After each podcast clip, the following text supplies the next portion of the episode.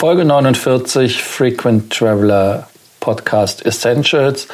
In der heutigen Ausgabe geht es um die Bestellungen aus 2019 von Flugzeugen.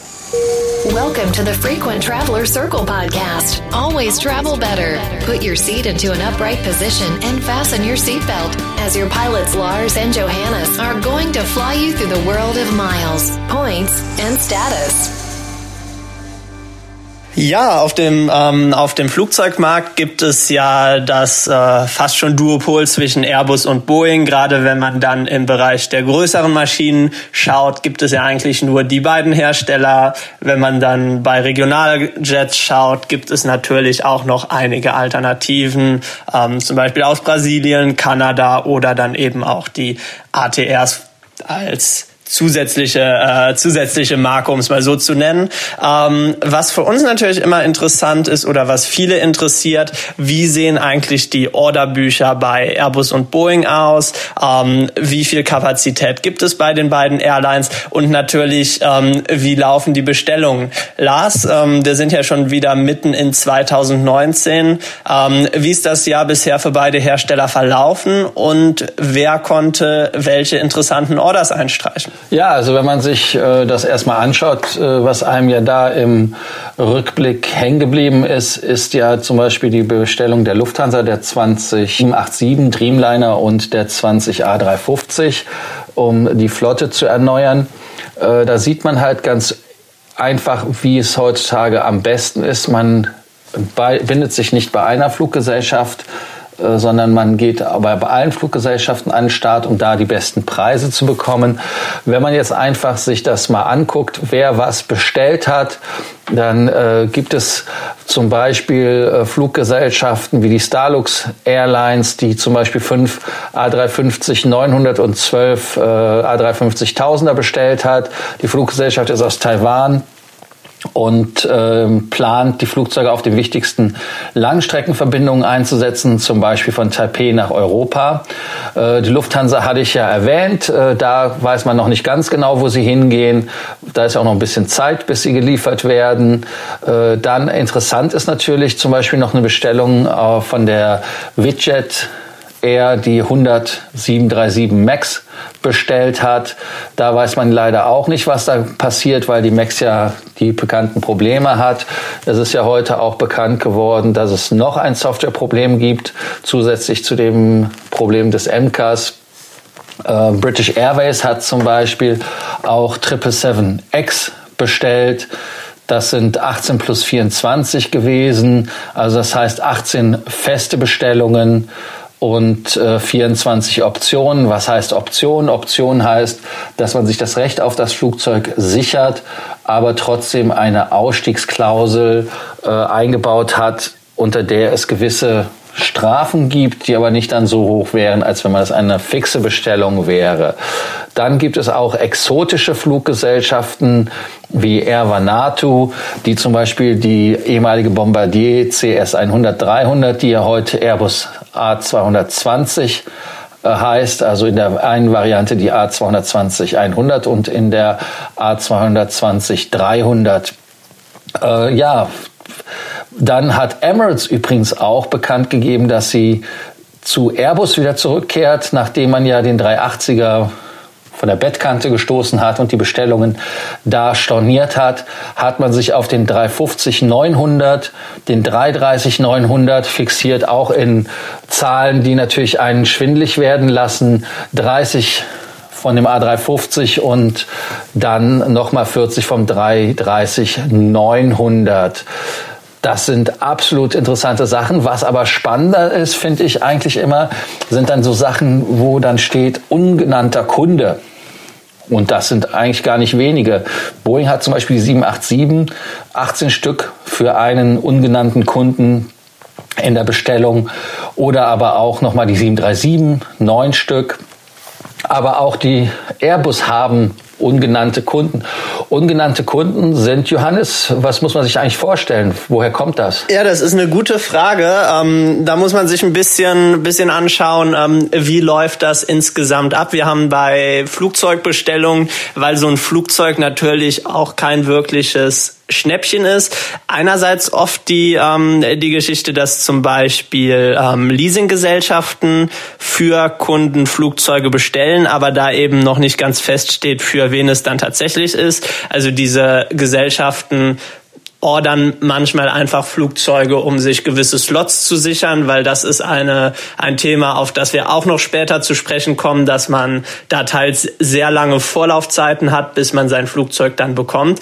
Und andererseits gibt es vielleicht auch einfach Airlines, die das noch nicht off offiziell haben wollen, beziehungsweise wo man das dann später bei einer offiziellen Pressemitteilung ähm, veröffentlicht. Das sind manchmal ein, zwei Monate, die nur dazwischen liegen. Manchmal weiß man aber auch wirklich über einen relativ langen Zeitraum nicht, ähm, wer steht genau hinter der Order oder bei den Leasinggesellschaften oft ähm, weiß man zwar, welche Leasinggesellschaft dahinter steht, aber noch nicht ganz genau, ähm, wer wird eigentlich damit fliegen. Ja, was ja auch ein Thema ist, ist natürlich, dass das auch äh, Privateigentümer sind. Wir wissen ja zum Beispiel, dass Prinz Walid einen A380er privat hat oder aber auch die Königsfamilie von Abu Dhabi, die ja zum Beispiel die 747-8 in verschiedensten Versionen hat. Äh, da war auch nie der Eigentümer genannt worden bei der Order. Man hat es halt nur daran gesehen, dass es ein eine Business Jet Variante war, also eine Private Jet Variante. Und äh, als man dann genauer hingeschaut hat, sah man zum Beispiel, wie das Flugzeug nach Hamburg zur Lufthansa-Werft gebracht wurde, um da den Innenausbau zu machen. Das sind dann immer Indikatoren. Und es gibt natürlich auch Flugzeuge, die von anderen Promis benutzt werden, wo, die man auch zum Beispiel auf Flightradar 24 nicht beobachten kann, weil der Eigentümer das ausgeschlossen hat. Jetzt sagt man natürlich auch, ja, ich habe jetzt eine Order gemacht für die 737 MAX. Das ist ja auch ein interessantes Thema. Und äh, ich fühle mich jetzt aber im Moment nicht mehr sicher. Man hat ja auch zum Beispiel mit äh, den Freunden von Garuda Indonesia, äh, die die Order storniert haben. Äh, was heißt das eigentlich für die Kunden, Johannes, wenn so ein 737 MAX Probleme bereitet für die Bestellung? Storniert man einfach? Geht man zu einem anderen Händler in Anführungsstrichen? Was macht man? Ähm, ja, also so ganz einfach, wie wir das kennen mit 14 Tage Rückgaberecht, ist das bei Flugzeugen natürlich nicht. Ähm, es ist ein Vertrag, wo man sich dann äh, schon auch bindet. Man leistet gewisse Anzahlungen und, ähm, und so einfach sagen, ähm, ich habe doch keine Lust mehr, ähm, ich, ich schaue mich woanders um, ist nicht ganz so drin. Ähm, allerdings muss man auch sagen, ganz unabhängig von der 737 MAX-Thematik, dass Flugzeuge abbestellt werden, ist keine Seltenheit. Ähm, wir hatten gerade in Asien in der Vergangenheit viele Fluglinien, die mit Bestellungen, bei denen einem wirklich schwindelig wurde. Also da sprechen wir über dreistellige ähm, Anzahl von Flugzeugen, die da bestellt wurden. Ähm, letzten Endes gab es dann aber doch Problematiken in der Finanzierung. Die Airline ist in die Insolvenz geschlittert und dann steht man als Hersteller dann doch schnell mal ohne die Order da. Außerdem, wenn es jetzt etabliertere Fluggesellschaften sind, sieht man häufig, dass eben überlegt wird, unser Bedarf hat sich was geändert. Ähm, wir haben aber eigentlich das Commitment abgegeben, so und so viel Flugzeuge zu bestellen. Dann geht man auf den Hersteller zu und schaut, ob man die Bestellung vielleicht nochmal ummodelt ummodeln kann. Ähm, bestes Beispiel, du hast es ja gerade angesprochen, ähm, dass Emirates zum Beispiel sich dann von ihren A380-Orders getrennt hat und dafür dann andere Typen des Herstellers geordert hat. Also sowas kommt durchaus öfters vor. Um jetzt auf die 737-Thematik zurückzukommen, kann man erwarten, dass viele Händler, äh, viele Airlines sagen, ich will mit dem Flugzeug nicht mehr fliegen. Ähm, das Image bei den Kunden ist äh, vielleicht nachhaltig geschädigt. Äh, unsere Piloten fühlen sich damit nicht mehr sicher. Ähm, wir schauen uns einfach mal bei der Konkurrenz um und stornieren die Order. Ähm, theoretisch ist das möglich. In der Praxis muss man aber auch einfach sagen, wer soll die Flugzeuge liefern? Eigentlich gibt es derzeit ähm, abseits äh, von von von chinesischen von einem chinesischen Hersteller, ähm, der da noch mehr oder weniger in der Entwicklungs- bzw. Testphase ist, äh, nur Airbus, die ein Flugzeug liefern können, was wirklich ähm, ja mit der Boeing 737 vergleichbar ist. Das wäre der A320 ähm, dann auch natürlich in der neuen Neo-Variante.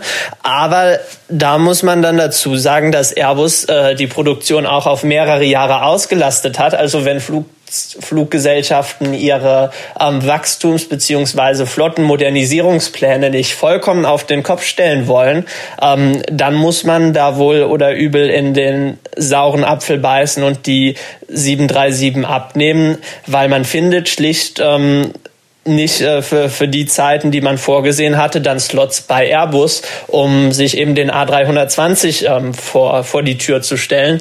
Und ähm, inwiefern da Strafzahlungen an Boeing fällig werden würden oder wie viel Anzahlung verloren geht. Solche Details werden natürlich nicht an die Öffentlichkeit getragen, aber man kann schon davon ausgehen, ähm, dass das durchaus auch finanziell eine sehr schmerzhafte Entscheidung für die jeweilige Airline wäre. Ja, äh, um noch mal kurz darauf einzugehen, du hattest ja gesagt, Konkurrenz aus China. Ähm, die Konkurrenz aus China nennt sich Comac. Das ist eine äh, Joint Venture Firma zwischen der Comac und der UAC, die also die sogenannte C929 als Konkurrent vom Airbus A320 auf den Markt bringen wollen. Und der erste Regionaljet, der von der Comac entwickelt worden ist, ist der AAJ 21, der auch seinen Liniendienst aufgenommen hat. Und äh, mal sehen, ob man da dieses Vertrauen im Westen auch aufbauen kann. Und dann hast du ja noch einmal die SSJ 100 äh, von unseren russischen Freunden der Sukhoi Superjet unterschlagen. Den gibt es ja auch noch. Aber das Problem ist auch hier wieder die Frage, welches Flugzeug hat ein schlechteres Image, die 737 MAX oder ein Produkt aus russischer respektive aus chinesischer Produktion. Und äh, da bin ich mir gerade nicht ganz so sicher. Und äh, ja, man kann zu Airbus zwar gehen und sagen, du, ich will jetzt die 30 oder 40 oder 100 oder wie viele Flugzeuge auch immer, die ich bei Boeing bestellt habe, jetzt bei dir kaufen. Da sagt Airbus, das ist toll. Wir liefern aber erst in fünf Jahren, in sechs Jahren. Wir sind bis unter die Hutkrempe voll. Ja. Also insofern ist das ja ein Problem, wie du richtig das äh, gesagt hast. Und die Möglichkeiten, die sich einem da geben, sind insofern dann nicht wirklich äh, gegeben. Also man ist da, obwohl es ein Oligopol ist, äh, in einem monopolistischen Markt. Ja, ganz bei vier Anbietern. Ganz genau und gerade auch, ähm, du hast den Superjet angesprochen. Ähm, ein tatsächlich großes Problem, was man jetzt ähm, vielleicht so erstmal unterschätzt als ähm, als nur Passagier, sind tatsächlich auch die die Serviceleistungen oder die Versorgung mit Ersatzteilen. Das Tolle an Airbus und Boeing ist, ähm, die Flieger werden überall auf der Welt benutzt und ähm, man hat überall relativ guten Zugang und einfachen Zugang zu Ersatzteilen. Es gibt äh, starkere Netze, äh, über die dann eben nötige Ersatzteile auch möglichst schnell an die jeweiligen Flughäfen gebracht werden können, sollten sie dort nicht vorrätig sein. Das war ja letzten Endes auch eines der Probleme, äh, die Bombardier mit der äh, CS hatte, weil man einfach bei den Herstellern eine gewisse Skepsis, bei den Airlines eine gewisse Skepsis hatte, ähm, wie sicher ähm, kann ich das Flugzeug dann operativ in der Zukunft betreiben. Ähm, es war kein Geheimnis, dass es da finanzielle Probleme bei Bombardier gab und ähm, das, das entsprechende Netz und die Wartungskapazitäten waren da tatsächlich eine Frage. Ähm, man hat ja auch gesehen, nachdem das Programm dann von Airbus übernommen worden ist, dass das bei den Airlines sehr gut ankam, dass man da wusste, okay, ähm, hier können wir jetzt auf den, auf den Airbus-Service setzen, auf das Airbus-Netzwerk und haben dann dementsprechend auch gewisse Planungssicherheit. Also das ist auch noch ein Faktor. Ähm, dann hast du ja gerade angesprochen, dass man eben nicht wechseln kann. Wenn man sich mal die Gesamtorders anguckt, äh, wie sich das zwischen Airbus und Boeing verteilt, ähm, in dem in dem ähm, ja Narrow Body Markt, also von den von den Flugzeugen mit nur einem Gang, die dann vor allem regional ähm, betrieben werden hatte man zum Ende des letzten Jahres bei Airbus ganze 6.536 Orders im Backlog. Bei Boeing waren es mit 4.763 etwas weniger ähm, Orders. Allerdings hat Boeing damals ja auch gesagt, wir haben die 737 MAX erst etwas später als die Neo-Familie von Airbus vorgestellt und dementsprechend wollen wir dann noch aufholen. Ob das jetzt mit den aktuellen Vorkommnissen ähm, noch passieren wird, bleibt natürlich abzuwarten. Schauen wir uns dann den Widebody-Markt an, also vor allem Langstreckenjets, große Jets.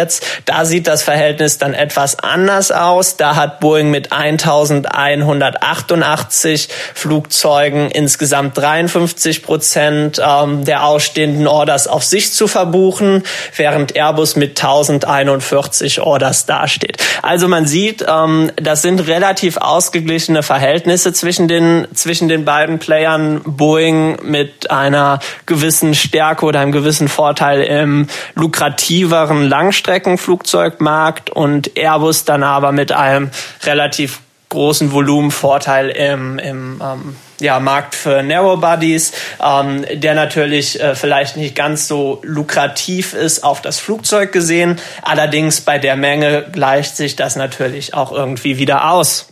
Ja, äh, du hast das richtig äh, gesagt. Airbus hat ja auch die Produktion in 2019 äh, auf 60 Maschinen monatlich erhöht von 50. Äh, das ist sehr, sehr interessant und spannend. Ich glaube aber, dass wir einen guten Überblick erstmal über die Situation gegeben haben und wir wollen von euch einfach mal wissen, warum ihr vielleicht der Meinung seid, dass China etwas nicht gelingt, was den Europäern vor 40 Jahren gelungen ist mit Airbus. Also wie sind die Chancen des chinesischen Flugzeuges? Und dann die andere Sache, ist es den Passagieren, also euch, egal, ob ihr einen Airbus Boeing Bombardier einsteigt, interessiert ihr euch überhaupt dafür, womit ihr fliegt? Oder ist es der Fall, dass die meisten Passagiere da in einer Weise äh, uninteressiert sind und einfach nur schauen, ob die Fluggesellschaft sicher ist? Schreibt uns äh, unter die Podcasts, schreibt uns äh, auf Facebook, schreibt uns wie immer an per E-Mail. Wir freuen uns und danke, dass ihr uns zugehört habt. Bis zur nächsten Ausgabe der Frequent Traveler Circle Podcast Essentials. Thank you for listening to our podcast, Frequent Traveler Circle. Always travel better. and boost your miles, points, and status. Book your free consulting session now at www.ftcircle.com now.